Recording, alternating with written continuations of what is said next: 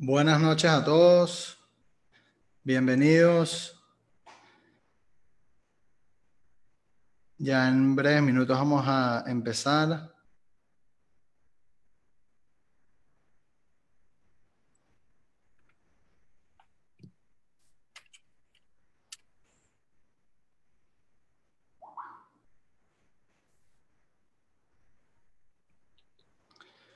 Bienvenido al Rabino Gabriel. Buenas noches, ¿cómo estás, eh, Michelle? Y muy bien, gracias a Dios. Estamos esperando al Rabino Lane, que ya también está por aquí. Hola, Michelle, ¿cómo estás? Hola, Rabino Benayón, sí estoy. ¿Me ves? Excelente. Ah, start video. Ahora sí. Bueno, bienvenidos a todos a esta conversación. Em, invité al rabino Aaron Lane y al rabino Gabriel Benayón para conversar acerca del el judaísmo ortodoxo. Esta iniciativa está, viene por la famosa serie de Netflix Unorthodox, que se ha hecho muy popular.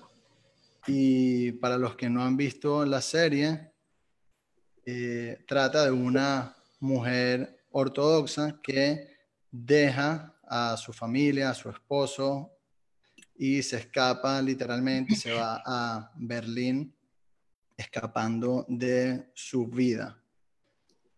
Entonces, em, el objetivo principal de esta noche es conversar y aclarar si lo que esta joven vive es lo común en las comunidades ortodoxas o si más bien es una excepción.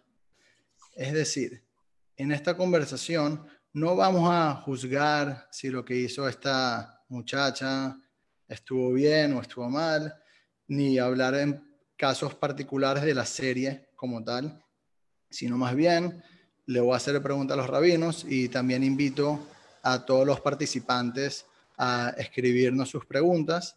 Vamos a hacerle preguntas a nivel general de las comunidades ortodoxas para saber cuál es la realidad del mundo ortodoxo y, y no solo basado en la serie.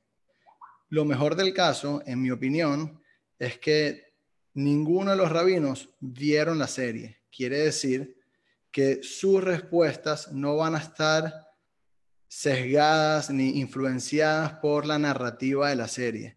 Ellos van a responder según lo que saben, lo que han visto, lo que conocen, y no van a estar condicionados a la narrativa que hicieron los productores de la serie. Que esto es algo que yo veo muy importante y es una ventaja para una conversación como esta. Así que bueno, solo para introducir a los rabinos, el rabino Lane es el rabino principal de la comunidad Ashkenazí de Panamá desde hace más de 25 años. Es el autor del libro GPS para un matrimonio más feliz. Así que el rabino es justamente experto en estos temas de parejas. Él nació en Nueva York, a unos cuantos metros de la serie, de, donde la serie es eh, filmada, en Williamsburg, viene de una familia ortodoxa de toda la vida y, por supuesto, mantiene su vida como un judío ortodoxo.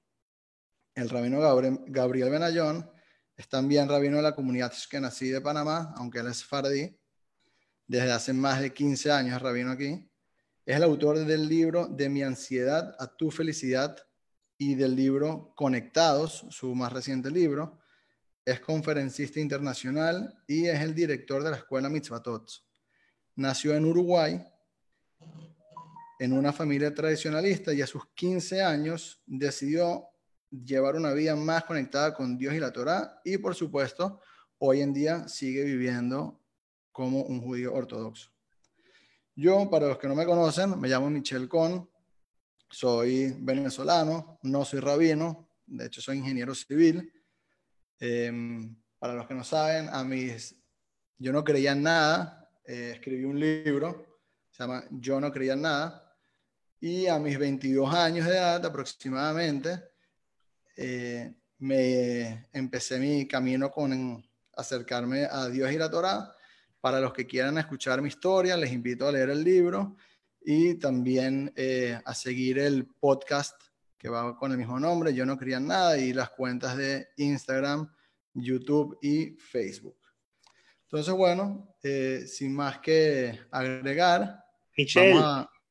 Sí, Ramiro. Sí, me están escribiendo de a decenas de que ya hay 100 personas y no, y no pueden entrar más. ¿Cómo hacemos para que la gente entre a través de Facebook? Ok, en Facebook se está transmitiendo en Yo no creía en nada. De todas maneras, déjame chequear a ver por qué no, no se está em, no se está aceptando más de 100 personas. Pero en Facebook pueden acceder en Yo no creía en nada y ahí se está transmitiendo en vivo. Déjame preguntarle aquí a... Bueno, mientras se resuelve el problema. Amigo Medallón, manda el link, así va a ser más fácil. Lo estoy mandando a todo el mundo ya. Me acaba de llegar. Yo no creía nada seguido. Yo no quería nada separado. Ok.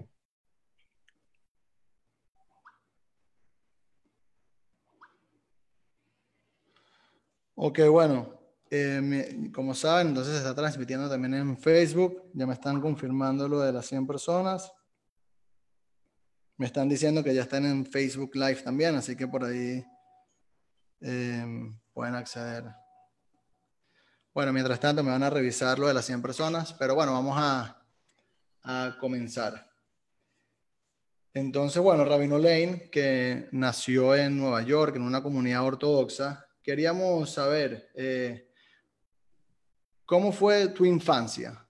Es decir, era, alegre, estaba llena de restricciones, jugabas con amigos, porque la serie eh, pinta un poquito la, la comunidad ortodoxa como algo muy restrictivo y la gente no parece ser eh, muy feliz que digamos. ¿Cómo, ¿Cómo fue tu infancia? Cuéntanos un poquito.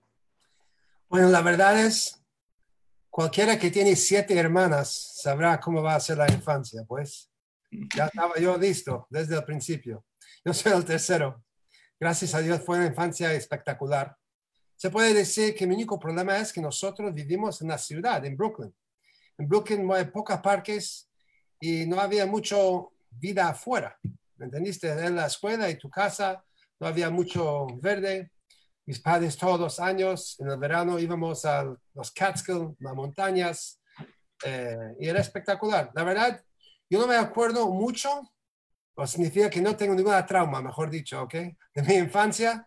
Eh, a mí solamente tengo buenos recuerdos. Recuerda, el hecho que tuvo siete hermanas me obligaba a tener más amigos. Normalmente la gente juega en la casa, o sea, cuando tienes siete hermanas, ya te toca tener más amigos. Em, yo era muy deportista y ustedes saben, para los hombres, así hacen las amistades, o sea, saben jugar un deporte, a pesar que no había muchas canchas, pero en la escuela, por acá, por allá, nosotros jugábamos en la calle, en la misma calle, béisbol, a veces rompían vidrios, pero ventanas, son temas apartes, pero sí, estaba bastante bien. Y cuéntanos un poquito, hoy en día, las comunidades ortodoxas, ¿está permitido tener internet?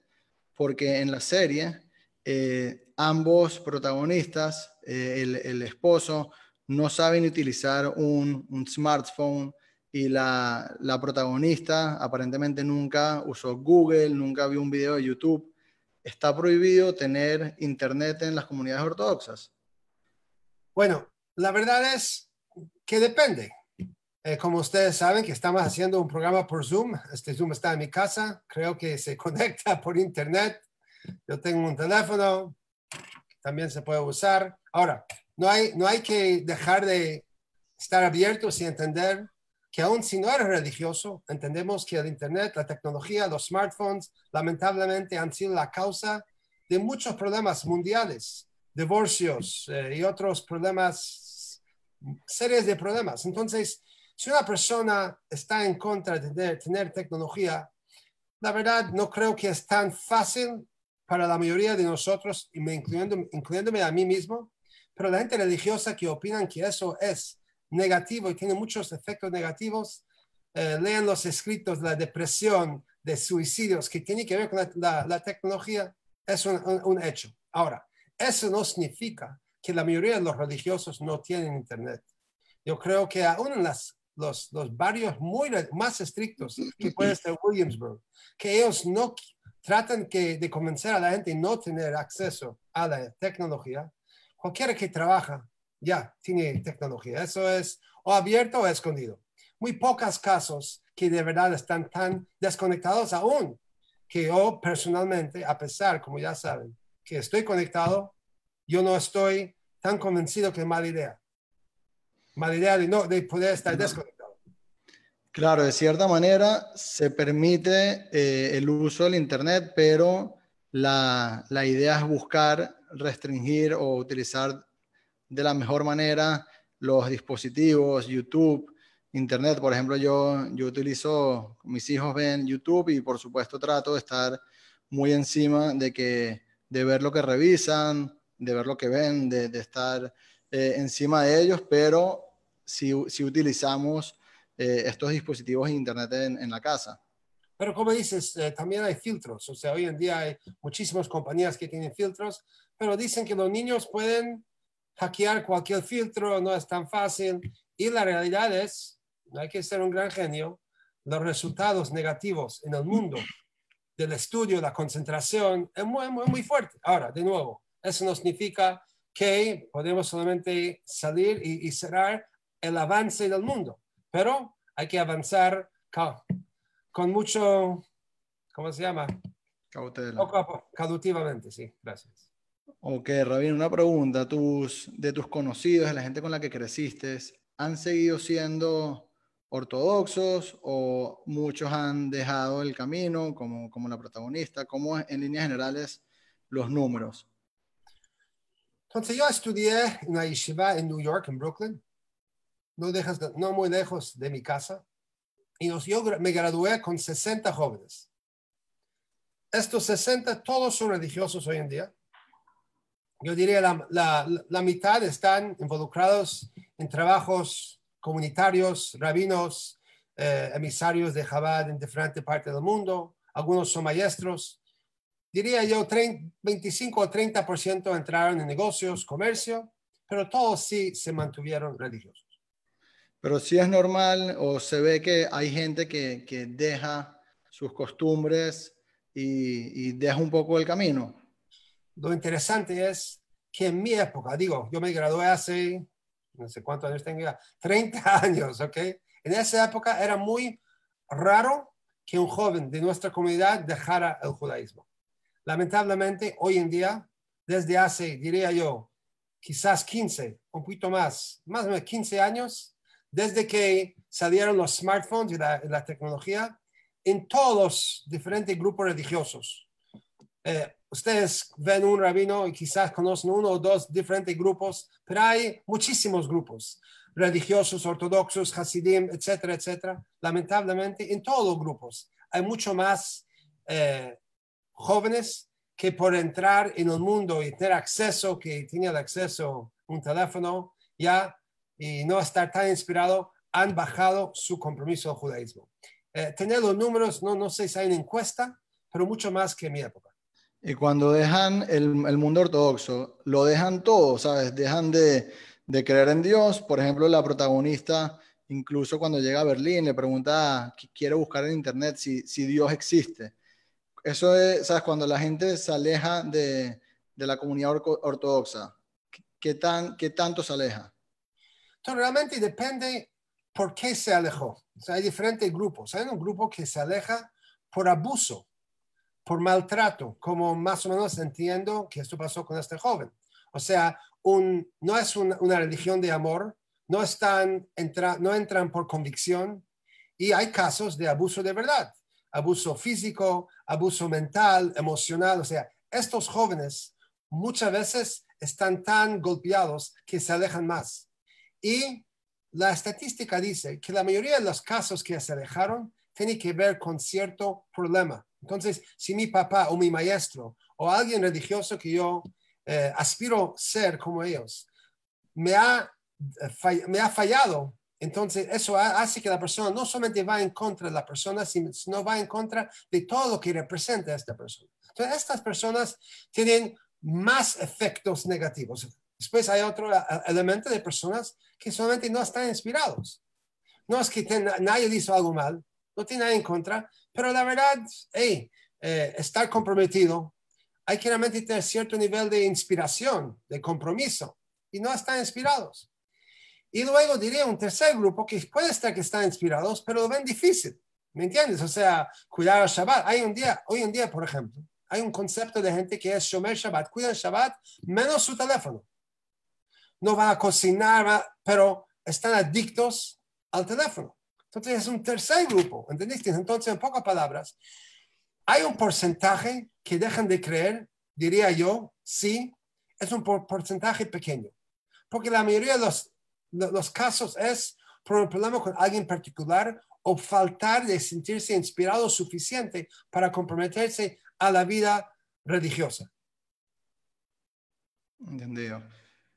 Rabino Gabriel, em, hoy en día, en el siglo XXI, con tanta tecnología que, como dijo Rabino Lane, eh, muchos han dejado el camino. La pregunta es al revés. Hay muchas personas o que, que se hacen más religiosas, más ortodoxas, se conectan con la Torah. ¿Me puede repetir la pregunta? Sí, que en, el siglo XXI, mucha tecnología, muchos avances científicos, con todo y eso, hay personas que se hacen más religiosos y se empiezan a conectar con las tradiciones de la Torah y conectarse con Dios. Ok. Bueno, en principio, como decía el rabino Lane, eh, no, no, tengo una estadística eh, sobre esta pregunta. Quizás lo que podemos eh, pensar, y creo que somos un ejemplo hoy en día de esta, de, esta, de esta situación, que antes, hace unos meses, queríamos hacer una clase e inspirar a mucha gente a través de clases en la comunidad y hacíamos mucho esfuerzo y quizás llegaban 15, 20 personas por clase. Ahora, a través de Zoom, estamos haciendo clases y tenemos un promedio de 400 400 alumnos por semana. Ahora estamos haciendo esta, esta actividad a través de Zoom y llegamos al límite de 100 personas. Creo que la, la, pregunta es interesante porque uno pensaría que quizás eh, a través de la tecnología, y como muy bien resaltó y enfatizó el rabino Lane, a través de la tecnología mucha gente puede perderse, ¿verdad?, eh, de lo que es eh, en el cumplimiento de Torah y Mitzvot. Pero por otro lado, la tecnología trae diferentes eh, perjuicios y diferentes complicaciones, como mencionaba antes, eh, a la salud mental, a la concentración, diferentes problemas de, pareja, eh, shalom bait, depresiones, y al final la tecnología va a hacer que uno busque ayuda donde. Si yo soy un judío y tengo una comunidad a la cual soy miembro, y tengo afinidad con mis rabinos y tengo una dificultad, justamente una dificultad que me trajo aparejada a la tecnología, entonces creo que por el lado positivo de la tecnología, por el lado negativo, a través de la tecnología podemos eh, encontrar que la gente se conecte más con la religión. Al final, la religión y la tecnología no deben eh, separarse, deben ser bien utilizadas de la mejor manera, pero pero la tecnología creo que puede ser una herramienta muy eficaz y muy profunda de, conexión. 100%. Por ejemplo, yo tengo, ayer eh, promocioné esta conversación en un chat y, bueno, la gente está bastante interesada, eh, diciendo sus opiniones y me escribió una persona por, por, privado y me dijo, me dijo así, te leo textual, me dice, estamos eh, Shomer Shabbat de hace unos meses. No entiendo lo que me estaba perdiendo. Poco a poco estamos haciendo baby steps pero de Shabbat estamos in love. ¿Sabes? Vemos que hay como dos realidades, ¿no? Está la realidad que pinta la, la serie de esta mujer que prácticamente eh, se, eh, se, espanta de, de, su comunidad ortodoxa, pero por otro lado vemos jóvenes encantándose con, con el judaísmo, con, con, Shabbat, con las mitzvot, con las festividades. Así que hay como un poquito estas dos realidades, ¿no? De, de la gente que se conecta. Déjame contarte una experiencia personal. Y estamos grabando este concepto, pero te lo digo de todo corazón. Mi Shabbat hoy en día es de un nivel más profundo de lo que era el Shabbat antes, y no solamente el mío, el de toda mi familia. Ahora estamos en la cuarentena, hace varios meses todos trabajando en pos de la familia, cada uno tiene sus funciones, cada uno está trabajando realmente con mucha responsabilidad. Eh, y llega el Shabbat y es una belleza. El Shabbat, muchas veces la gente dice que la, la Torah perdió vigencia. Y yo creo que es todo lo contrario. La Torah tiene más vigencia hoy que nunca. Escuchar de un hijo mío que me diga, papi, te voy a ser muy sincero. Shabbat me costaba un poquito. Yo quería que termine para poder utilizar el celular. Papi, ahora quiero que Shabbat no se termine, porque cada vez que abrimos el celular y entramos en Instagram y en las noticias, ¿qué vemos?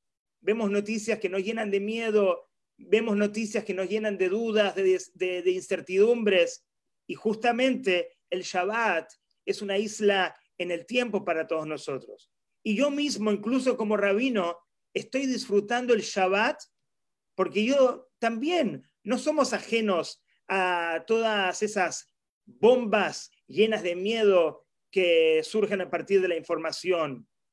Y Shabbat es realmente una inspiración, estamos en familia, estamos conectados, justamente el celular no está presente y tengo la posibilidad de ser libre realmente, por lo menos una vez en la semana.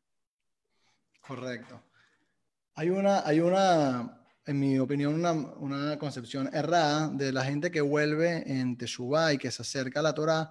Son gente que, que han pasado por problemas, que les va mal, bien sea económicamente o cayeron en algún problema de adicción y bueno, encontraron en la Torah una escapatoria. ¿Tú has visto eso? O, o la gente que tú conoces que ha hecho Teshuvah son gente normal y gente racional que simplemente, bueno, no simplemente, sino que se apegan a la religión no por un problema, sino por una convicción. Y, por ejemplo, en la, en la serie, es, en mi opinión pasa lo contrario, o sea, es la protagonista, es esta, es justo el caso que vive todo lo malo, ¿sabes? No la cría la mamá, la crían los abuelos que son sobrevivientes del holocausto, ¿sabes? La, la crían prácticamente con miedo.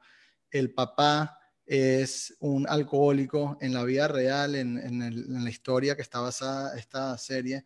El papá tiene problemas mentales, tiene una relación espantosa y ahorita vamos a pasar a hablar de la relación con el esposo Así que, es, ¿sabes? En la serie, la mujer que deja todo, vive, eh, lo deja porque tiene una situación horrible. La pregunta es si los que hacen Teshuvah lo hacen porque tienen una situación horrible o lo hacen por convicción o porque ven algo bonito y son gente normal.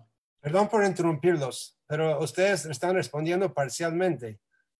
¿Por qué? porque ustedes hicieron Teshuvah, van a decir que están ustedes los dos así eh, con problemas. No, no. El, punto, yo siempre tuve un problema, eh, Mitch, con esa pregunta. Esa pregunta siempre me molestó, porque justamente desde que comenzamos con mi familia, y quiero hacer una aclaración, en mi familia, mi papá, mi mamá, y tengo dos hermanos, Daniel y Sabrina, cada uno, cada miembro de la familia hizo teshuvah, empezó este este transitar en el camino de Torah y Mitzvot en su tiempo particular y específico. No fue que toda la familia hizo Teshuvah en el mismo momento, pero siempre me molestó eso de, en Uruguay, en Argentina, que me preguntaban, ¿y por qué hiciste Teshuvah? ¿qué te pasó? Entonces, creo que hay un problema muy grande en la pregunta. La pregunta es eh, contradictoria. La pregunta es incluso ilógica, porque si una persona hace teshuvah porque algo malo le ocurrió, eso habla bien del judaísmo, no habla mal del judaísmo. Porque si la persona tuvo un vacío en su vida, sea en lo emocional, en lo personal, en lo familiar, en lo económico, y encontró en el judaísmo respuestas, belleza, ¿qué problema hay? Y más te voy a decir, hoy grandes rabinos de la Argentina entraron al judaísmo de una manera superficial, digamos. Eh, la condición era que ellos tenían que hacer la colimba. La colimba era el eh, servicio eh, militar obligatorio en la Argentina. Y ellos zafaban, salían de esa obligación de entrar en la colimba, entrando a la yeshiva. Ahora, ¿qué ocurrió? Después que pasaron los dos o tres años que tenían la obligación de estar en la colimba y se fueron del judaísmo, no, se quedaron en el judaísmo. Quiere decir que la condición fue superficial en un principio, pero después, obviamente, ellos se enamoraron del judaísmo a tal punto que hoy son, grandes eh, rabinos en la Argentina y gente que inspira a miles y miles de judíos. Entonces, creo que si uno entra por inspiración, en mi caso particular, te cuento que Baruch Hashem fue por inspiración.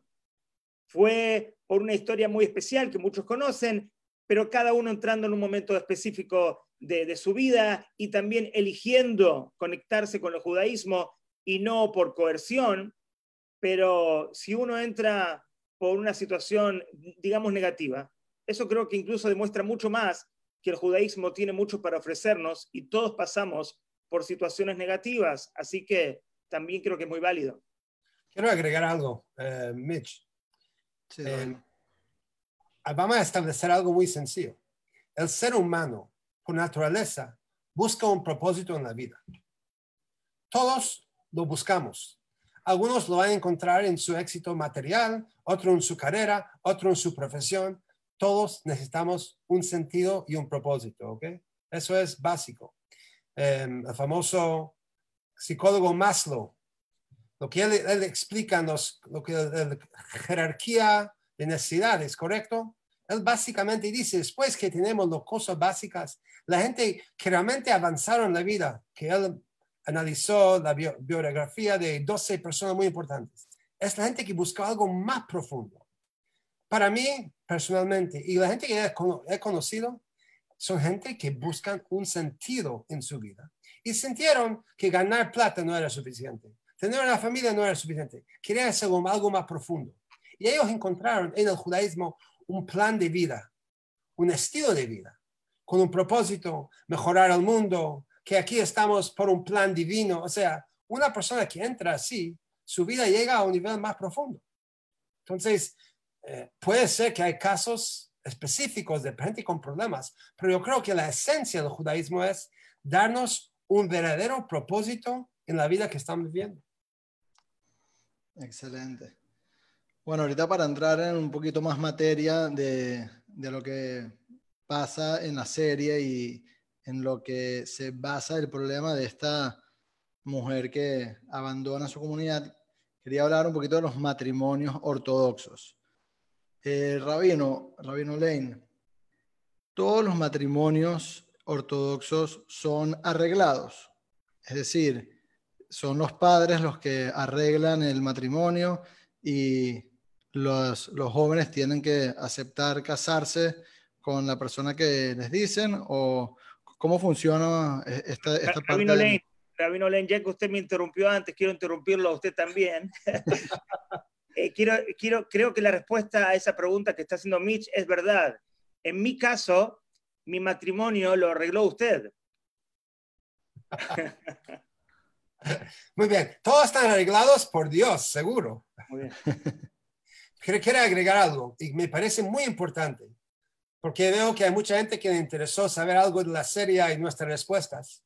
Lo peor que hay es el estereotipos cualquier estereotipo.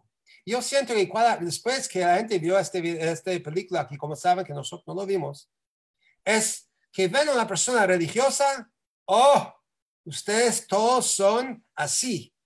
Al igual que dicen que todos los políticos son corruptos. No es cierto. Puede ser que hay políticos corruptos. Todos los mecánicos son ladrones. Espero que no. Pero claro, claro que, que hay. O sea, nosotros ponemos un estereotipo y eso es lo peor de todo. O sea, la gente se apuntó para escuchar, vamos a salvar al mundo. Nosotros sabemos que puede haber grupos, no solamente en el judaísmo, en cualquier tipo de religión o cualquier tipo de vida, vida social, que van a presionar a sus hijos y no van a aceptar lo que ellos quieren. Eso no es, no es correcto, es hacer el estereotipo. Y por eso, para comenzar, y como la pregunta que hiciste al principio, mi vida, con mi, juventud, mi vida es una belleza. Baruch Hashem, en todos los aspectos. Y vamos a hablar ahora sobre el tema del matrimonio, ¿ok? ¿Quién arregló el matrimonio mío? Vamos a hablar de mí en general. Hay grupos, como el caso de esta película, que los padres arreglan el matrimonio. Yo no voy a hablar de ellos porque ellos son la minoría. La mayoría es, en los religiosos, en los superortodoxos, es, puede ser que los padres comienzan con un, un matchmaker, un casamentero, para buscar la persona que más entra en el perfil que tú buscas. Pero luego la decisión es totalmente de uno. Por ejemplo, yo, hace 30 años, salí con mi esposa por idea de mi hermana. Mi hermana, quien estudió con mi esposa en la misma eh, escuela, ella, después que yo le dije a mi hermana que estoy buscando una persona inteligente, espero que mi esposa esté escuchando, inteligente, guapa, profunda, de buena familia, etcétera, etcétera. Entonces, dijo, yo creo que según lo que tú estás buscando, es la persona indicada. Y nosotros salimos varias veces por muchas horas conversando y nosotros decidimos avanzar con un, o sea, casarnos. Ahora, mi hija, por ejemplo, salió el triple la cantidad de veces que yo salí con mi esposa, ¿ok? En mi época no salían tantas veces. Hoy en día salen 10, 15 o no sé más veces. O sea, ok, porque en la serie salen, ni siquiera salen, se reúnen una vez en casa de los, de, de él, en, en, en, la sala y con toda la familia en la cocina y se ven una vez, dicen tres palabras y, y como que ya los interrumpen y, y, ella asiente como que sí está bien. O no, no es lo normal salir solo una vez y ya decidir. En el grupo de esta joven, ¿ok? Hay, hay un chiste así que dicen que el papá dice a la hija, mira, esta noche te va a comprometerse. Dice la chica, pero ¿con quién? Dice el papá, no sea bochinchosa, ¿ok? Bueno, entonces, claro, yo no estoy diciendo que no hay grupos que tienen este sistema, que podemos tratar de analizarlo, porque alguien, cuando yo me acuerdo, cuando yo decía a alguien, yo, me, yo salí con mi esposa cuatro veces, ¿ok? Por 20 horas y decidí me voy a casarme con ella, también parece tan loco como conocer a la persona una hora. ¿Cuál es la diferencia? Una hora o 20 horas, ¿ok? Entonces, yo creo que un poquito más adelante le voy a explicar la, la técnica o la explicación por qué este sistema funciona y cuál es la base detrás de esto. Pero sí existen grupos así, pero yo no diría, diría yo que no es la mayoría. Yo tengo una historia similar cuando yo empecé a salir con, con mi esposa, que espero que también me esté escuchando. Em, estábamos saliendo teníamos tres semanas saliendo aquí en Panamá y unos amigos se enteraron de que estábamos saliendo. Entonces, cada Shabbat que pasaba, me preguntaban, ¿y cuándo te vas a comprometer? Ya llevas tres semanas. Pasaba una semana más, ¿y cuándo te vas a comprometer? Cuatro semanas. Y yo les decía, bueno, ya va, la, estoy conociendo, nos estamos entendiendo, conociendo. Y ellos decían, sí, pero ya tienes cuatro semanas, ha pasado mucho tiempo. Entonces, como un mes y medio más o menos, creo que ya estaba saliendo con, con mi esposa y ya le iba a pedir la mano. Le, le dije a mis amigos no tan ortodoxos por, eh, por, nuestro chat, les dije que, que, me iba a echar al agua, que me iba a, comprometer. Y todos me dijeron, ¿qué? ¿Estás loco? Un mes y medio apenas, si apenas la estás conociendo. Sea, todo es relativo, ¿no? Eh, pero bueno, sí. Eh, entonces, en, esta, en, la serie, además de que solo se conocen una vez, todo el tema del shidduch, de, de lo que, del trasfondo que hay en la boda, parece como si lo sacaron de una película de terror, ¿sabes? La, la mamá del novio y su hermana, la, como que la espían en un, en un supermercado para, para, ver si ella es la correcta. Y, y después, el día de la boda, también es, es, terrible, ¿sabes? La boda es en un lugar oscuro, en un, en un parking lot, en un estacionamiento, y, la gente está aterrada, ¿sabes? Yo seguro mi boda no fue así, ni, ni cerca. Quería saber cómo, cómo son las bodas ortodoxas. ¿Son, son así o, son alegres? La gente se está riendo porque en la serie era, parecía un funeral la boda. Bueno, ¿cómo se, va a ¿cómo se va a vender en Netflix si va a ser una boda tan linda? O sea, eso es ni siquiera en las comunidades de ellas. Está tan pobre y este cuento me parece un, un cuento chino. Pero sí quiero mencionar algo muy importante regresando al tema anterior, ¿ok? Que es, yo estoy casi seguro que nosotros, yo y mi esposa, por ejemplo, saliendo pocas veces nos, conocimos mejor que una pareja común y corriente que sale un año entero. ¿Por qué lo digo? ¿Y de qué? De ¿Cómo lo sé? Porque la mayoría de la gente sale. ¿De qué hablan? Nada. Es superficial la relación hola mi amor, ¿cómo estás? Te veo, qué lindo, vamos a salir al parque, vamos a salir a, ver una película. O sea, la relación es una relación prácticamente superficial. No se conocen. Después que se casan, ¿y cuántos hijos quieres tener? Ay, yo quiero tener cuatro, pero yo solamente dos. Nunca hablaron del tema de sus hijos. Se conocen uno a tres años. ¿Cómo puede ser? O sea, las preguntas realmente importantes no se hablan. ¿Y por qué? Para resumirlo, si alguien quiere verlo con más detalles, compra el libro GPS por un matrimonio más feliz, ¿ok? Está también en Amazon con un audio, audiobook en, en inglés, está en español, en inglés, pero el punto es así. En el matrimonio hay cuatro elementos importantes, lo que diría yo. La conexión espiritual, racional, emocional y físico, ¿ok? En pocas palabras, Físico ya se sabe que es una relación física, cómo te veo, atractiva, etc. Emocional, la parte de los sentimientos, me conecto, hay un clic, hay un bonding. ¿Qué es la parte racional? La parte racional sería, mira, si esta persona es un vago, puede ser que tiene labia y me dice que soy el lo, lo mejor que hay en el mundo, pero no ha trabajado en su vida probablemente no va a trabajar después. Si no se lleva con nadie, pelea con la mamá todos los días, o sea, racional es analizar si esta persona realmente está hecho para el matrimonio o solamente me está echando flores diciendo que soy la más guapa del mundo. Y la parte espiritual, obviamente, si tenemos cosas más profundas en común. En el mundo, la gente se engancha con la parte física y emocional. Y por eso dicen love at first sight, ¿correcto? Una sola vez salimos y wow, el hombre dice, ya sé que me va a casarse contigo. ¿Cómo? Y la conoces.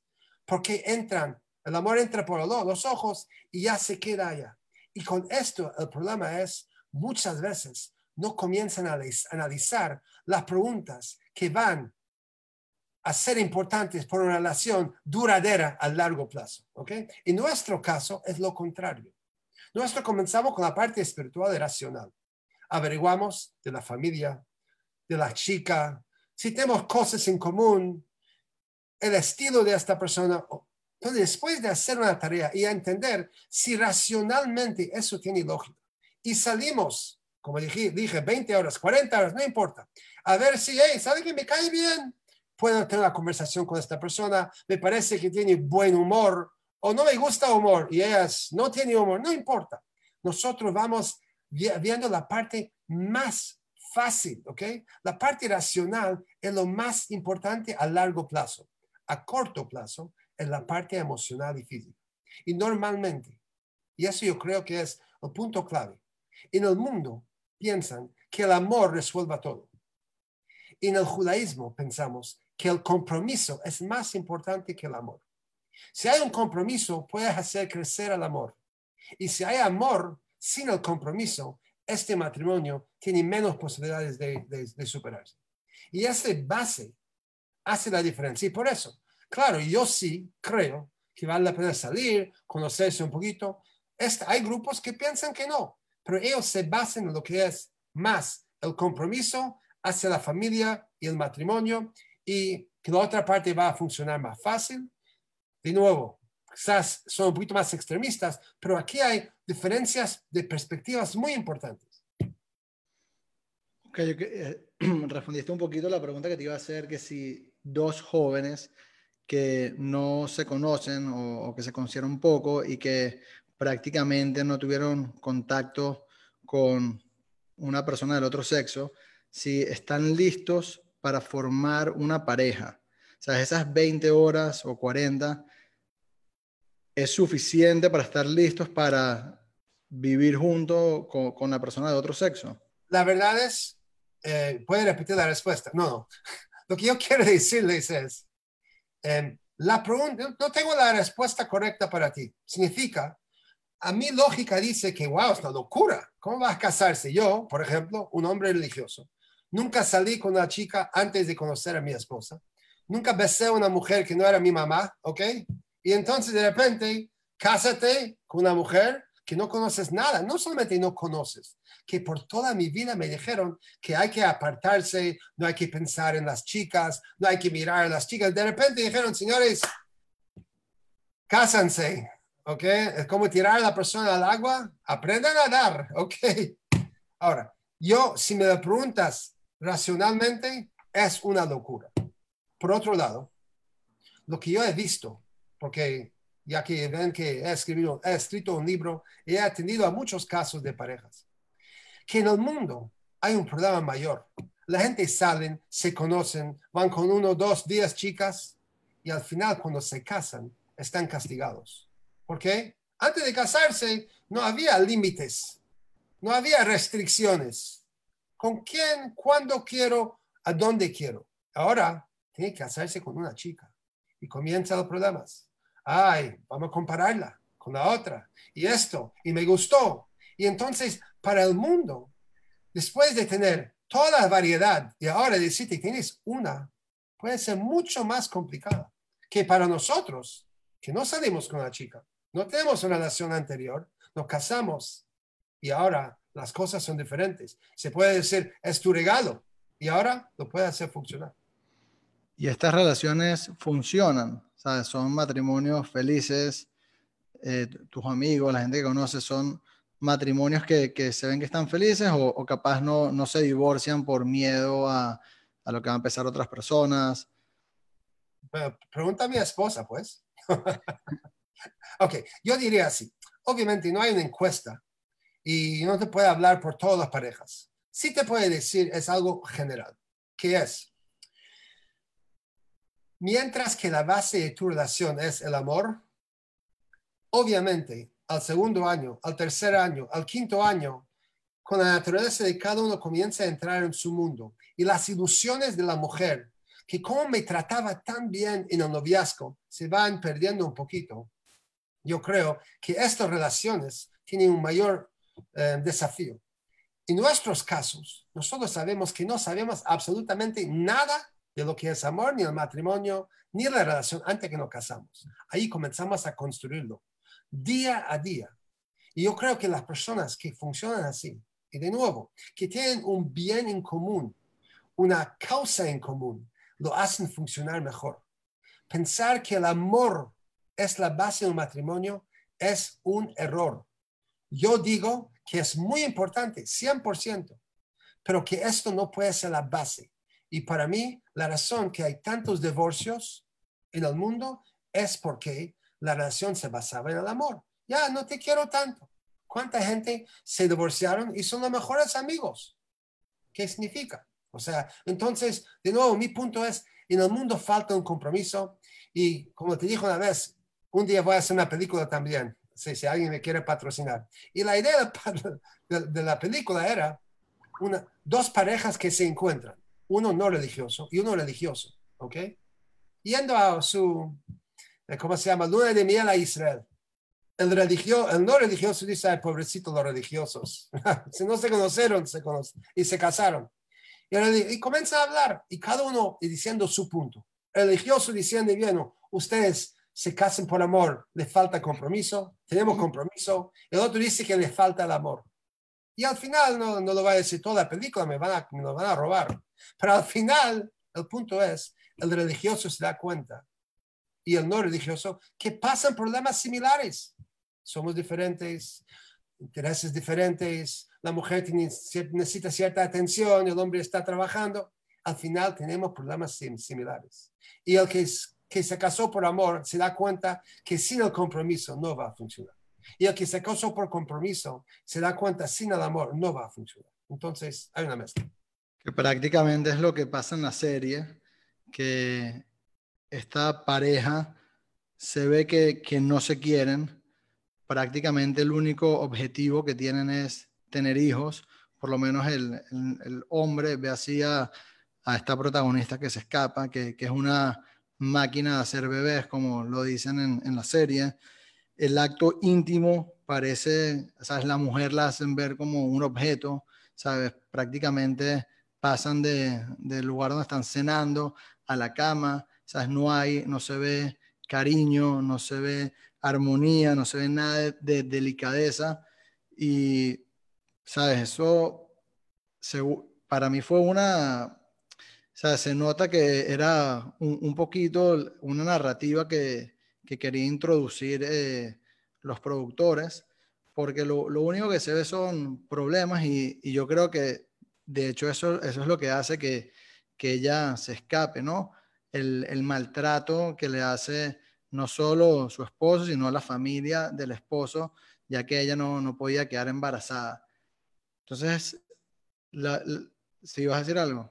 Sí, mira, para que sepas, esta narrativa va totalmente en contra del judaísmo, las bases del judaísmo. O sea, aunque mucha gente diría el judaísmo es machista, fíjense esta ley, ¿ok? El judaísmo dice, cuando la persona se casa, el hombre bíblicamente tiene que cumplir con tres obligaciones. Mantener a la mujer, darle dinero para ropa y sus necesidades y proveer relaciones maritales. Es la obligación del hombre hacia la mujer. ¿Cuál es la obligación de la mujer hacia el marido? En la Torah, en la Biblia, cero. Ninguna obligación. Fíjense, este judaísmo machista que le dice al hombre lo que tiene que hacer para la mujer y no dice a la mujer que tiene que hacer absolutamente nada.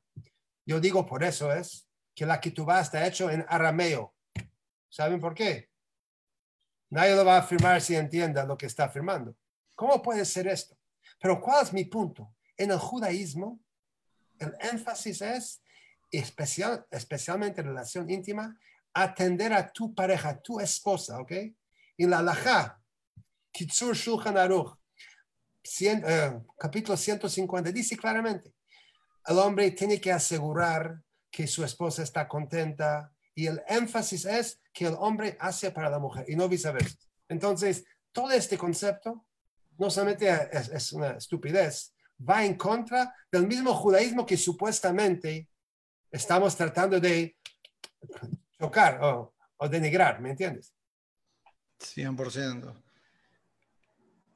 en el, en el, ya que pasa esto en la pareja, de que no pueden tener relaciones y ella no puede quedar casada, ella no puede quedar embarazada, el, el, el marido llega y después de un año la quiere divorciar y le dice que, que la divorcie porque ella no, no, lo puede satisfacer él y no puede quedar embarazada. Y justo ella descubre en ese preciso momento que, que está embarazada y eso es lo que la impulsa a escaparse.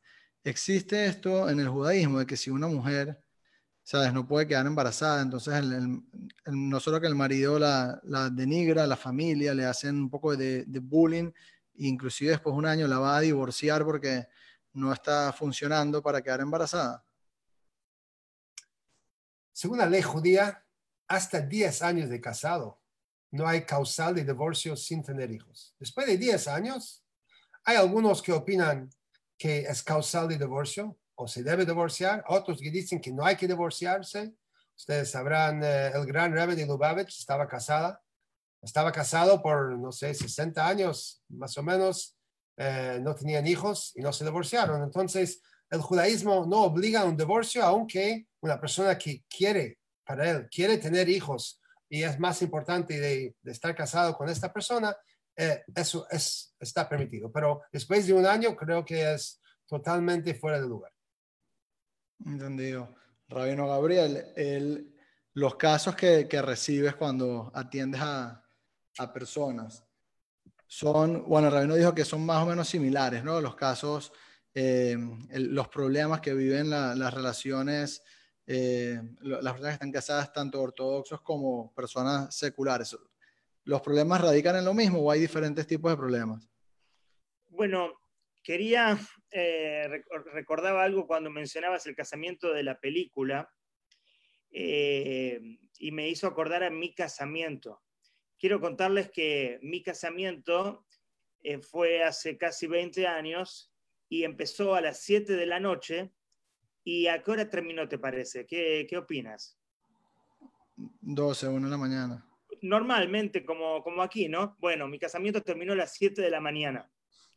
Al principio, fue en Uruguay, vinieron 40 amigos eh, rabinos jóvenes de Argentina, algunos rabinos también de la yeshiva, y otros 40 amigos míos que eran muy amigos míos de la, de la época no religioso. Yo me hice religioso a los 16 años. Y el primer baile era muy cómico, parecían que estaban en el lejano oeste, parecía que era un duelo, no se miraban. De repente un poquito de Lejaim y fue una amalgama muy especial y fue tan especial la boda que yo me fui antes que los invitados, pero el casamiento terminó a las 7 de la mañana para mostrar un poquito lo que es un casamiento con un poquito de alegría. Era realmente un, un Torah. Eh, la pregunta que hacías era sobre, perdón. Los problemas de las parejas, parejas ortodoxas y parejas eh, tradicionalistas o seculares, ¿tienen los mismos problemas? Mira, eh, normalmente yo sí siento que hay, por ejemplo, lo que me toca a mí tratar más es el tema de la ansiedad y en verdad la ansiedad lo veo en los dos grupos de igual manera. Todos tenemos desafíos, todos tenemos circunstancias donde podemos decaer emocionalmente y, bueno, Baruch Hashem, el, el religioso tiene la oportunidad de encontrar respuestas en la guía de la Torah y en sus rabinos, vivimos en comunidad y eso hace que uno pueda tener respuestas más a la mano. Pero lo que es mi experiencia personal eh, internacionalmente, el 90% de gente que atiendo en el exterior con ansiedad, ataques de pánico y demás, son religiosos. Quizás, quizás porque yo soy un personaje religioso y quizás soy diferente para, ellos, que confían más en una propuesta basada, basada en la Torah.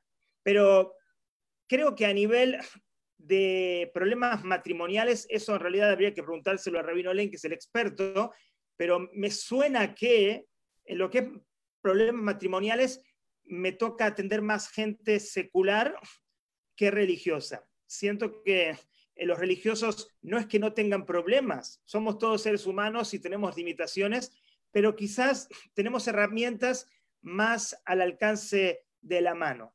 Y a nivel económico, también es 50 y 50. Todos tenemos dificultades y más en estos momentos y, me toca atender a un 50 y 50 realmente. Tú, Rabino, Rabino Lane, los problemas entre las parejas casadas, ortodoxos y seculares, ¿recibes igual? de casos? Yo diría lo siguiente. Primero es, hay que recordar, basándose en lo que dijimos antes, el matrimonio religioso, por el hecho del compromiso, probablemente van a aguantar un poquito más. ¿Entendiste? Ahora, eso no significa que la relación o el amor está también, o sea, aunque dicen que 50% de la gente no se divorcia, ¿cuántos de estos 50 que se quedan casados están contentos? Entonces yo sí creo, basándose en el libro que yo escribí, de las diferencias que los hombres buscan, como yo digo, los tres P's, el prestigio, el poder y el placer. Mientras que las mujeres mayormente buscan los tres A's, el amor, su apariencia y autorrealización, esto hace por naturaleza que va a haber un disconnect, un problema en el matrimonio. Que no saben trabajarlo, no va a funcionar.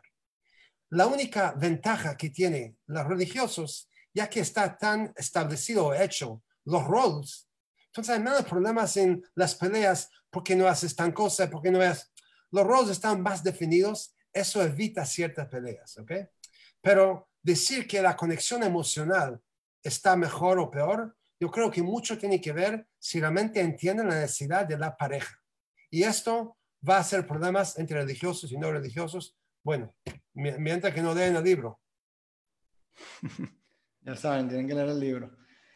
Ok, em, me mandaron una pregunta. Esta, pueden responder cualquiera de los dos, los dos.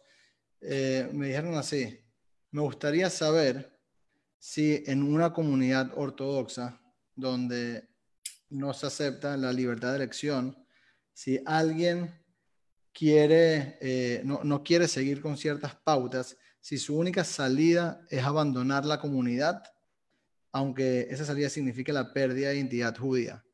Es decir, la persona tiene, eh, puede elegir en estas comunidades o es todo o nada. ¿Rabino quiere decir?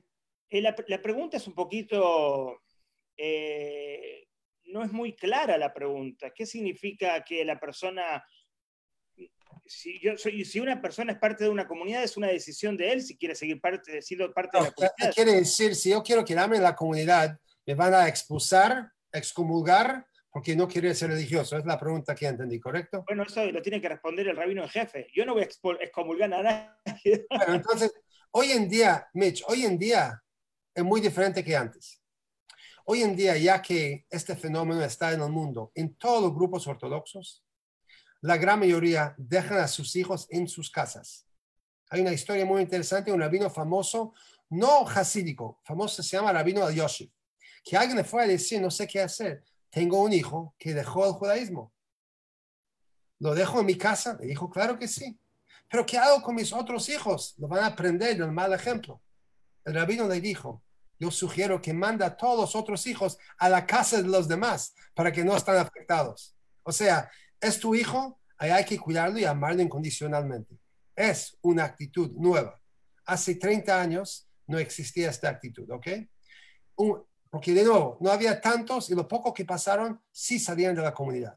Hoy en día hay mucho más aceptación, el caso es mucho más común y mucho más de ellos están viviendo o con sus padres o en la comunidad y hay lo que se llama un amor incondicional mucho más que antes. Yo quiero solamente agregar a este, este punto, Mitch. Toda la serie está explicando cómo, yo creo la, la, esencia de la serie o la esencia del problema es similar en muchas áreas. ¿Qué quiere decir? ¿Cuál es el derecho de padres educar a sus hijos como ellos quieren? ¿Y cuál es su derecho de usar amor o temor? Por ejemplo, si tu hijo, tú eres, una persona secular, y cuando hijo, tu hijo llega a la edad de 10 años, dice, yo no voy más a la escuela. ¿Qué haces? Yo quiero saber de todas las personas que están escuchando, ¿cuántos los padres acá dirían, bueno, mi, hijo querido, lo que tú quieres, ¿no quieres la escuela? No, pre yo voy a tratar, yo te amo, por favor, vaya, no quieres, tranquilo todos sabemos que ningún padre, ningún padre responsable aceptaría que su hijo a los 10 años deje de ir a la escuela. Y no tiene que obligarlo, va a obligar. Entonces, el punto es, claro, que para muchas personas la religión quizás no es tan importante y por eso, ¿cómo vas a obligar a la religión? Ahora, yo no estoy en favor de obligar la religión, porque a mí no me lo obligaron. Me lo enseñaron por amor y me encanta. Estoy enamorado con mi religión. Pero yo puedo entender un padre que usa más temor, al igual del padre que está usando temor que su hijo vaya a la escuela. O el padre que esperaba que su hijo va a ser un doctor o un abogado y él quiere ser un músico.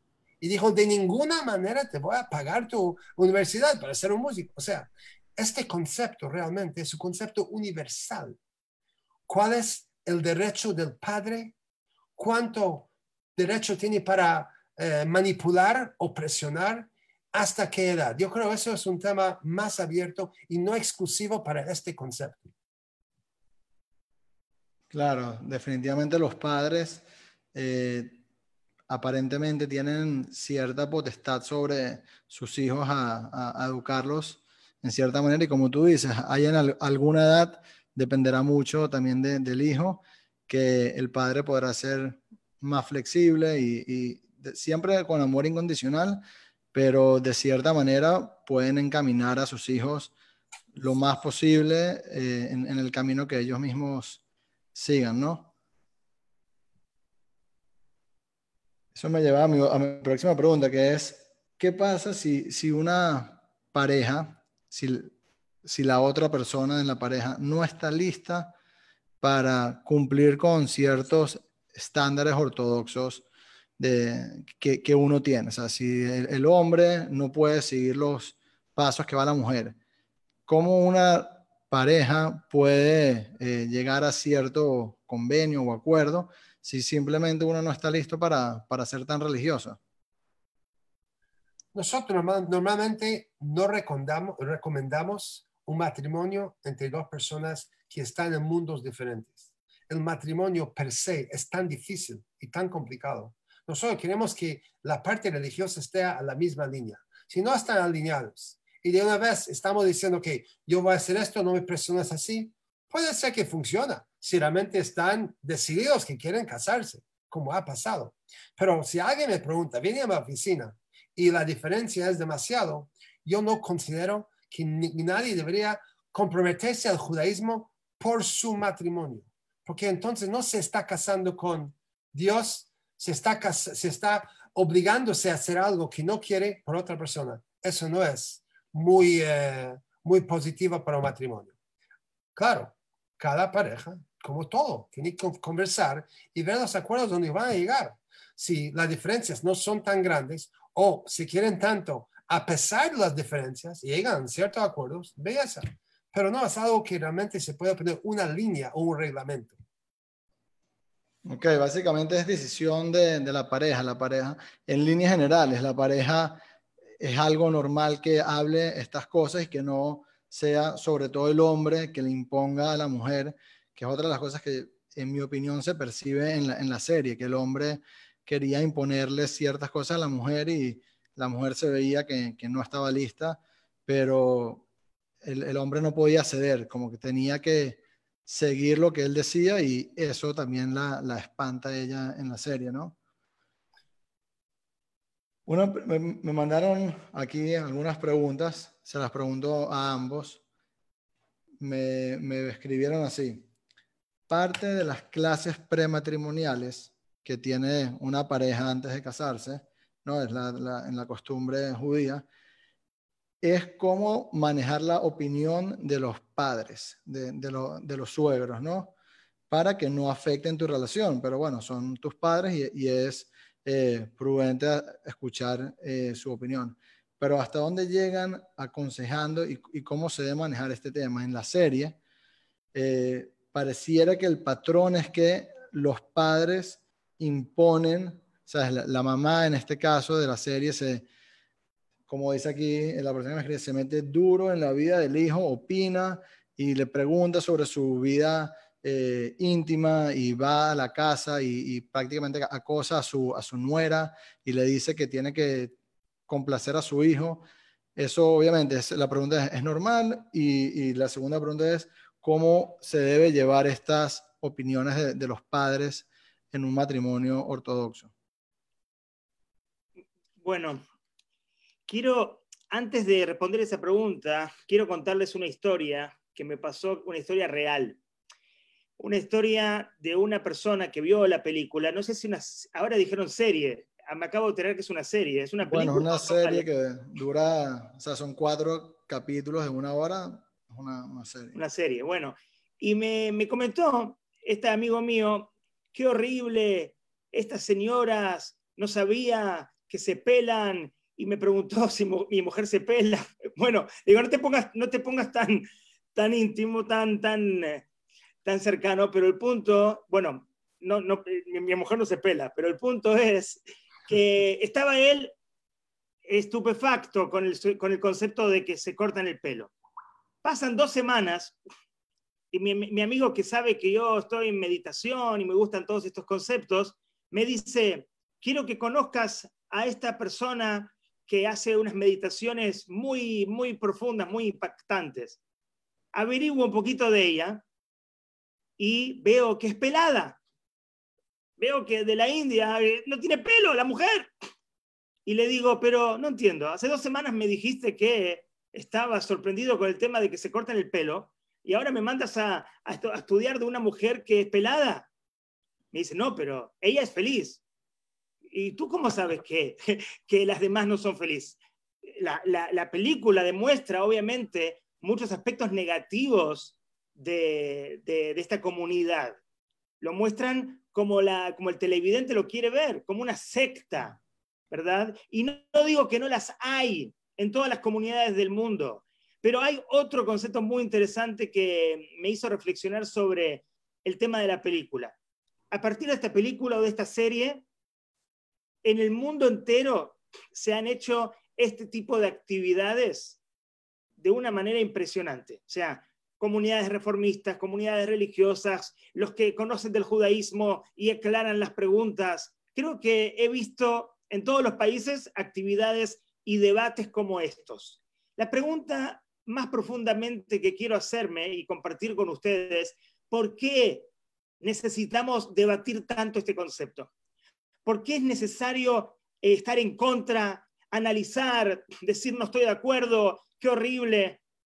Creo que por, porque en el fuero íntimo, en cada uno de nosotros, hay una, hay una convicción de que el judaísmo no debería ser presentado de esa manera.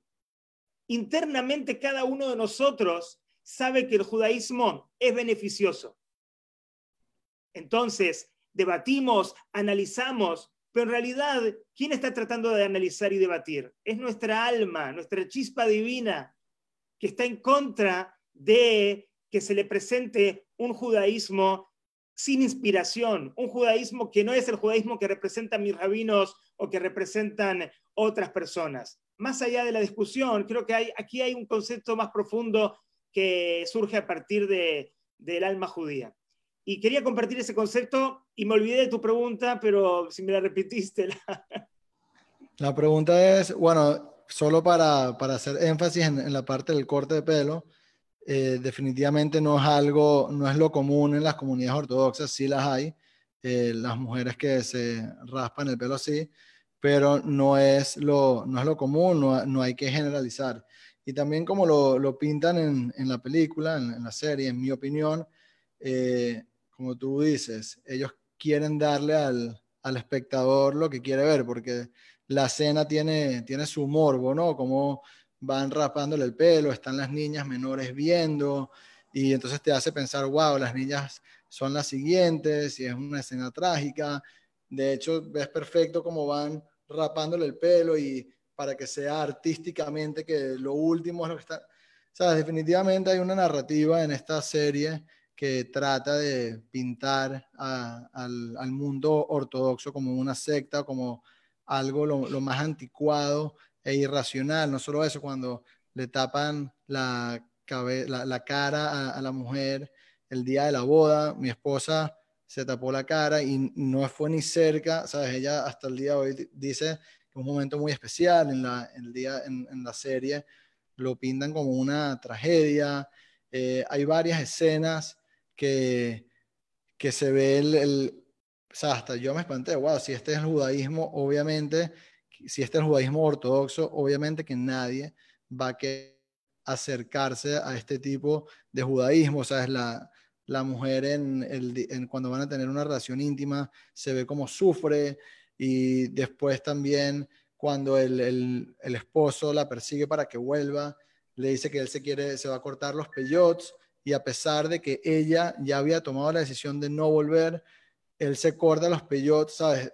no, no le aumentan nada a la serie si los, se cortó los peyotes o no, pero obviamente el productor de la serie, esa escena de, del esposo cortándose los peyotes es, es, wow, es súper eh, dramática y no le agrega nada a la serie, o sea, simplemente el, podrían haber, no él estuvo dispuesto a cortárselos y no se los cortó porque ella le dijo, miren, no te los cortes que igual no va a volver, pero no, ellos definitivamente eh, querían eh, pintar una, una secta ortodoxa y, que, no es lo general. Pero volviendo a la pregunta que, que había hecho es, ¿cómo debe una pareja ortodoxa manejar la opinión de los padres? ¿Hasta qué punto los padres se pueden meter en la vida, no solo personal, sino en la vida íntima de una pareja ortodoxa? Mira, la, la, la experiencia que yo tengo es que, que no, los, padres pueden opinar e incluso nosotros como jóvenes eh, construyendo un nuevo hogar, sería muy bueno pedirle a nuestros padres consejos porque seguramente ellos los tienen. Pero si hay una especie de necesidad de que el los padres eh, decidan por los hijos, no, eso no, no es algo que, que, en el judaísmo que nosotros vivimos debe ser así. Incluso eh, hay ejemplos muy particulares cuando toca nombrar a un hijo o una hija y a veces los padres eh, aconsejan. El, el Rebe, por ejemplo, es muy claro en este asunto. Esto es una decisión específica y muy personal de la pareja. O sea, podemos tener y recibir el consejo de nuestros padres, pero los que deciden en definitiva somos, nosotros. O sea, eh, tenemos libre albedrío. Los padres no le pueden sacar el libre albedrío que Dios le otorgó a cada individuo de elegir lo que cada individuo quiera, quiera elegir o optar. Eh, me quiero agregar algo a lo que dijo Rabino Benayón antes. Me parece muy importante yo estoy seguro que 99% de la gente de Williamsburg, del grupo de ella vino, Satmer, son felices y contentos. No solamente esto, yo he escuchado varios o sea, entrevistas, como dijo Rabino Bedayón, gente de allá que dicen, bueno, nuestras eh, mujeres están felices, están contentas, una persona que habla y tiene varios hijos que dejaron el judaísmo. Y una persona muy abierta, muy interesante y yo creo que ya dijiste, si ella no fue educada por su papá, sino el abuelo, ya dijiste mil cosas. La chica nació con la trauma. No sé qué pasó con la mamá, o sea, si eso tenía que ver que los abuelos lo criaron, que son sobrevivientes, ¿qué esperamos de la pobre chica? Pero llegar y así tratar de pintar toda la comunidad, eso es totalmente fuera de lugar es el trabajo de los profesionales que ganan plata de esto, pero realmente, aún que he visto con varios chats, la gente dice, pero podemos separar entre diferentes grupos hasídicos. Yo no lo voy a decir que nuestro grupo está más abierto, pero pensar que todos están cerrados y la gente está toda sufriendo, no es cierto. Y eso es una mentira que hay que aclarar. Hay mucha gente feliz, hay excepciones a cada regla. Claro, es muy difícil en cualquier grupo que los hijos comienzan a dejar algo, una tradición de miles de años, y hay una transición que todos estamos viviendo en el mundo, ¿ok? Pero no es justo hacer un estereotipo, ni de todos los judíos, ni de todo el grupo de Satper que están allá. Incluso quiero agregar algo que es una experiencia que nos ocurrió aquí en la comunidad de Panamá. La mayoría de la gente, me imagino, nos está viendo desde Panamá, algunos desde otros lugares, pero contarles que aquí en Panamá el 85% de la comunidad son eh, sefaradim y el 15% son ashkenazim. Y hay un porcentaje mínimo dentro de ese 15% de ashkenazim que son hasídicos o que somos hasídicos. Y recuerdo hace unos años que hubo una boda muy, muy, muy bella realmente, una boda, una boda donde fueron invitados casi todos los miembros de la comunidad. Y para mí era una, boda hasídica que era una belleza. Al otro día me tocaba justo tener mi clase todos los miércoles con un grupo de, de 20 señoras aproximadamente, la mayoría miembros de la comunidad sefaradí, y estaban todas eh, estupefactas, estaban todas sorprendidas, no podían creer qué casamiento tan, tan, eh, parecía una secta ese casamiento. Y yo me di cuenta que según las costumbres que ellos tienen, no entendían estas nuevas costumbres. Y dije, vamos a hacer una cosa.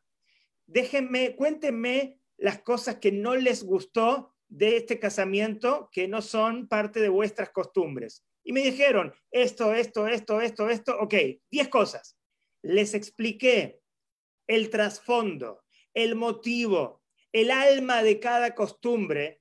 ¿Sabes cuál fue la respuesta de ellas después? Ay, Rabino Benayón, nos queremos casar de vuelta y de esa manera. Es una cuestión de perspectiva, es una cuestión de entender los, los, trasfondos eh, espirituales de cada costumbre. Y lo que yo invito a la gente es que tome esta energía que la película o la serie les ha entregado y lo que en vez de, participar en debates y en lugar de estar criticando, los invito a que estudien el porqué de cada una de las costumbres. No necesariamente que las cumplan a rajatabla, pero que se interioricen porque van a encontrar un mundo muy profundo y cosas muy interesantes para aprender. 100%, estoy de acuerdo. Eh, estamos leyendo aquí un poquito las preguntas. Como dijo Rabino, la idea no es eh, hacer tanto la comparación entre otras sectas, sino el objetivo de, esta conversación era mostrar o, aclarar o, hablar un poquito sobre las generalidades, si la, si la serie eh, muestra la realidad o es un caso específico de un caso muy específico de, de esta comunidad ortodoxa. Y para concluir, quería dejarle también con una reflexión que viendo la serie, eh, esto se lo digo a, la persona que de alguna manera le haya impactado o que, porque muchas de las personas que, con las que hablé entienden que es una serie de Netflix, que obviamente Netflix para vender su serie tiene que hacer una drama y, tiene que haber una, ¿sabes? Lo, bonito no va a vender, no van a poner a una familia hasídica alegre porque eso no, lamentándolo mucho, no vende y mucha gente lo entiende y, mucha gente vio la serie y, se da cuenta de esto, pero hay otros que sí se, se conmovieron o se afectaron un poco por, lo que vieron, que, no es para menos y no estoy eh, menospreciando ni ocultando lo que esta persona eh, en la, serie está basada en, la vida de Deborah Feldman, no va a negar lo que ella vivió, pero si se dan cuenta, en la serie, es algo que yo percibí, los productores pintan todo el lado ortodoxo negativo, como, ya dijimos, ella la, crían los abuelos, son sobrevivientes del holocausto, el padre es alcohólico, tiene una mala relación con su esposo, no puede quedar embarazada, la parte íntima es negativa, el esposo la quiere divorciar, sabes, todo lo malo, y cuando muestran el otro lado, digamos, todo es bueno, sabes, empezando por el taxista que la lleva al aeropuerto, el, taxista le pregunta cómo, que le pasa algo, señora, y cuando llega a, Berlín, en el café, alguien la quiere ayudar y después ella duerme en, una, en la academia, ella se, como que se infiltra y pasa la noche ahí en la, en la academia y la, la descubren al día siguiente y el profesor que la descubre, en vez de llamar a la policía, no, le, da la oportunidad y la lleva a, su clase. ¿Sabes? Obviamente el productor está mostrando, mira todo el otro lado, o ya me pintaste todo este lado que feo, el otro lado, los amigos que ella conoce están todos felices, son todos libres, todas las escenas en Berlín son súper coloridas, te puedes dar cuenta que eso es lo que querían inspirar, ella va a una discoteca y en la discoteca eh, le dicen qué lindo tu pelo así como está pelado, inclusive la, la desconocida le ofrece su lipstick, ¿sabes? Definitivamente había una narrativa para contrastar estos dos mundos y mi reflexión es que, que, no es así en el mundo ortodoxo. Seguro no es lo que yo he vivido, no es lo que he visto.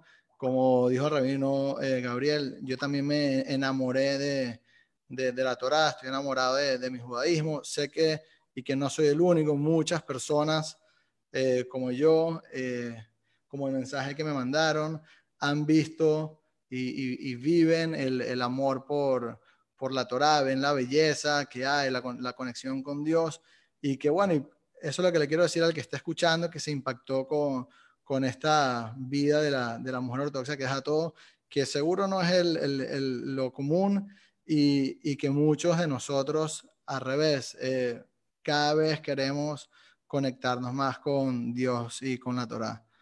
Así que bueno, eh, sí, Rabino, ¿querías decir algo? Sí, quiero solamente cerrar con, eh, hace una semana en Canadá entrevistaron la prima de esta chica.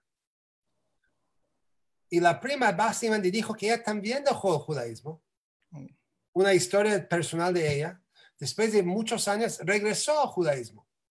Y dijo, después que yo estuve afuera, casi me caso con un goy, estaba en lo peor, me di cuenta que no hay nada como el judaísmo que yo viví en mi comunidad. Y a pesar que no regresa al extremo de donde estaba ella, pero las cosas básicas de lo que ella aprendió en su judaísmo hasídico en Williamsburg, ella dice que eso es mucho más valioso que toda la vida superficial que vivía yo en las discotecas, en los bares, ta, ta, ta, ta, ta. Entonces, muy interesante. Otra chica, familia, que ya salió pero regresó. Y eso es, en muchos los casos, aún casos que pasaron trauma, muchos al final cuando ya están más maduros y pueden ver las cosas de otra perspectiva, se dan cuenta que la, como dije al principio, el sentido de pertenencia, el sentido de propósito, el sentido de familia, el sentido de las del judaísmo, como decimos, la parte amoroso, los trae de vuelta. Así es. Bueno, rabinos, muchísimas gracias. Gracias a todos los que participaron desde Argentina, Uruguay, que ya es casi medianoche, Colombia, aquí en Panamá. Gracias a todos. Si alguno quiere seguir en contacto, puede seguir en contacto a través de el Instagram, del Facebook, YouTube y del podcast Yo no creía en nada. También invito a que sigan al Rabino Gabriel en Facebook. En, ¿Cuál es el nombre de la, de la página, Rabino? Tenemos varias. Tenemos Rabino Gabriel Benayón, hay dos así, y tenemos eh, Jewish Spiritual Awakening. Significa eh, despertar espiritual judío. Y también quiero aprovechar para invitarlos a todos, porque hoy hablamos los hombres, hablamos rabinos, habló el licenciado Con, pero la semana que viene, Besrat Hashem, y están todos invitados, van a hablar en este mismo, en, una, en un programa parecido a este, cuatro mujeres que no eran religiosas y se hicieron religiosas de nuestra comunidad y van a expresar su opinión eh, al respecto del judaísmo particularmente y de la belleza que es vivir de acuerdo a los parámetros de la Torah. Excelente, qué bueno. Y, los que están en el, los que están escuchando ahorita, que están en, en el chat, que muchas personas me, me, pidieron eso, que querían escuchar la opinión de una mujer o de, varias mujeres ortodoxas para ver cuál es el feeling de, de, una mujer. Así que a los que están en el chat eh, de ayer, eh, ya saben, tienen una cita la semana que viene para escuchar de adentro la, el testimonio de cuatro mujeres no ortodoxas que se hicieron eh, más ortodoxas, o bueno, vamos a ver lo, lo que tienen ellas para decir. Eh, el Instagram mío es at GPS for Marriage. At GPS for Marriage. Si alguien quiere un poquito de Instagram del, del, libro de matrimonio, ahí está. ¿Por qué no regala unos libros, Rabino, a la gente que... Bueno, ¿quiere hacer una rifa? Una, una, rifa. una, subasta. después, después, después comunicamos los ganadores. Bueno. mucho gusto. Eh, okay, el mejor, que mejor que manda preguntas a Mitch ahora le regalamos un libro, cada uno de nosotros. Exacto. Ok, me sumo, así, me, me, sumo con mi libro. Buenas noches. Buenas noches. Buenas noches, muchas gracias. Gracias, gracias.